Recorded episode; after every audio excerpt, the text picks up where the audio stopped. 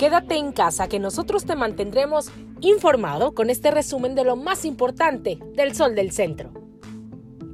Por lo menos tres edificios de más de 10 pisos debieron ser evacuados esta mañana en la capital del estado, luego del sismo de 7.5 grados Richter que tuvo su epicentro 12 kilómetros al oeste de Crucecita, en el estado de Oaxaca. Ante ello, el secretario general de Gobierno, Juan Manuel Flores Femat, instruyó a la Coordinación Estatal de Protección Civil a que realizara un recorrido de supervisión de nueve edificios que por su altura y la cantidad de personas que alojan pudieran considerarse de riesgo, reportando que estos no presentan ningún tipo de daño estructural.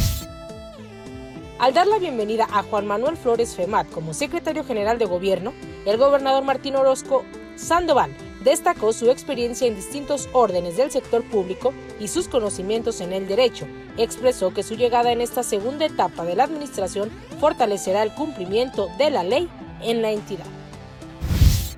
Tere Jiménez firmó convenio de colaboración con Nacional Financiera, a través del cual se dará capacitación y asesoría gratuita a micro, pequeñas y medianas empresas, apoyando a este sector para que sus negocios se consoliden y puedan reanudar actividades de manera exitosa tras la pandemia por el COVID-19.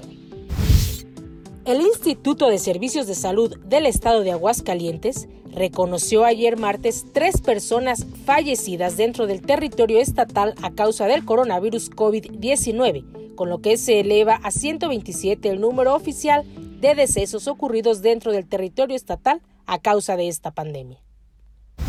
En información policiaca, desafortunado hecho se registró en las inmediaciones del Ojo de Agua, donde un sexagenario que transitaba en aparente estado de ebriedad fue presuntamente arrollado por el ferrocarril.